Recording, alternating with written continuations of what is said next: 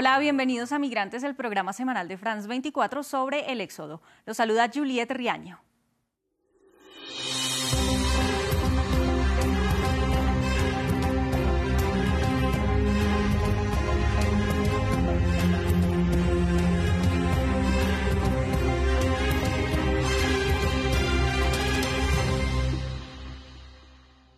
Los más de 40 años de guerra en Afganistán dejan en el exilio a miles de personas y el retorno hace un año de los talibanes al poder produjo un nuevo éxodo, donde los países vecinos son los principales receptores. Más de 250 mil afganos se refugiaron en Pakistán desde agosto de 2021 una comunidad extranjera que es mantenida al margen de la sociedad, ya que las autoridades pakistaníes buscan evitar que se establezcan a largo plazo. En el corazón de Islamabad, cientos de refugiados permanecen en campamentos improvisados y piden la ayuda de la comunidad internacional para obtener asilo en Europa o en Estados Unidos. Esta es su historia. En el corazón de Islamabad, más de 700 familias de refugiados afganos viven en la calle. Huyeron de Afganistán después de que los talibanes tomaran el poder en agosto del año pasado. Esta familia llegó a Pakistán hace cinco meses y no puede permitirse alquilar una casa. Es difícil para nosotros. Vivimos en la carretera. Hay polvo y suciedad por todas partes. Hay humedad. Vivimos en condiciones terribles. Estamos aquí día y noche, incluso cuando llueve. Mis hijos están creciendo en este lugar, necesitan ser educados, deberían estar en la escuela. ¿Es nuestra culpa que nuestro país esté en esta situación? ¿Qué debemos hacer ahora? ¿Nacimos solo para morir? En esta tienda vecina, los niños sufren diferentes enfermedades de piel causadas por las condiciones de vida antihigiénicas. Mira las piernas de mi hija, están llenas de manchas rojas y furúnculos. Los tiene por todo el cuerpo. Mi otra hija los tiene incluso en la cabeza. Llevamos ocho meses viviendo aquí y no hay nadie que nos ayude. En este video vemos el agua, viene de este lado y también de aquí. Y todos los niños están acurrucados bajo una manta en un lado. Estas imágenes, tomadas por un refugiado afgano, muestran la situación durante la temporada de monzones. Casi todos los días el campamento improvisado se inundaba por la lluvia. Sin embargo, estos refugiados se niegan a abandonar la capital y esperan que las embajadas extranjeras en Islamabad escuchen su petición de ayuda. Pedimos ayuda a la comunidad internacional, a la Unión Europea y especialmente a los países que dicen conceder asilo a los refugiados.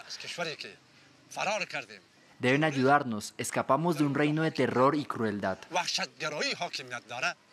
El futuro de estos refugiados afganos parece sombrío en Pakistán. Obtener el estatus de refugiado en el país es casi imposible.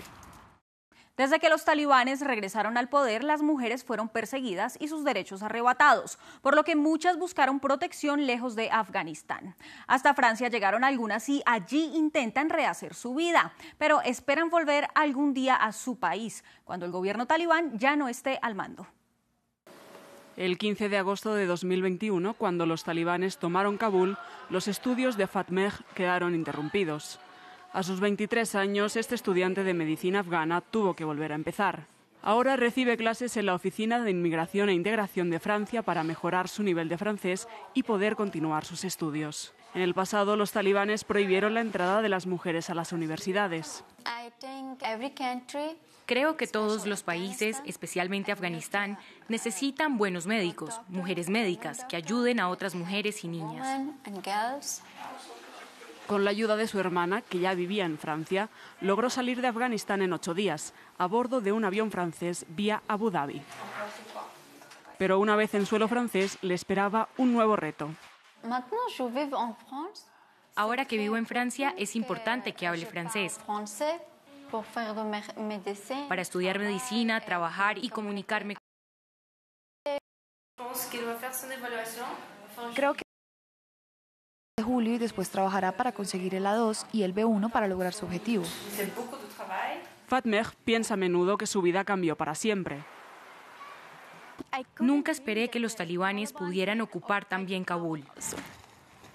Ese 15 de agosto de 2021 llegó a su universidad tenía que presentar un examen. Todo el lugar estaba en silencio. Uno de mis profesores me dijo, Fatme, tienes que volver a casa. Los talibanes capturaron Kabul. Me puse a llorar porque ¿cómo era posible? Era el fin de mi sueño. Pero a Fatmeh no fue a la única que la vida le cambió. Muchas otras estudiantes también huyeron a Francia, entre ellas Soraya, que representaba a su país en balonmano. En abril de 2021 perdió a una compañera de equipo. Nuria Tabesh fue asesinada en su propia casa y tras la caída de la capital recibieron una advertencia del talibán. Si no dejaban de jugar se enfrentarían a duros castigos, así que Soraya también huyó. Cambiar de país es difícil, sobre todo cuando estás solo, pero ahora tengo muchas amigas, como Fardina, Fatme y Somaya, y espero que al estar aquí podamos hablar en favor de las mujeres que se quedaron en Afganistán bajo el régimen talibán y hacer que sus voces se escuchen en todo el mundo. A la izquierda, Fardina, médica en Afganistán. Somaya, a la derecha, era una joven diputada. A pesar de todo lo que han pasado, estas mujeres están decididas. El deseo de Fatmeh es volver algún día a su país, libre del dominio talibán, hablar francés con fluidez y ser una doctora cualificada. De los más de 89 millones de desplazados forzosos en todo el mundo reportados en 2021 por ACNUR, la mayoría provienen solo de cinco países. Uno de ellos es Afganistán. 2,7 millones de afganos huyeron y se desplazaron internamente o fuera de sus fronteras. Hasta aquí Migrantes de France 24. Los invitamos a comentar en nuestras redes sociales con el hashtag MigrantesF24. Sigan con más información en France24 y France24.com.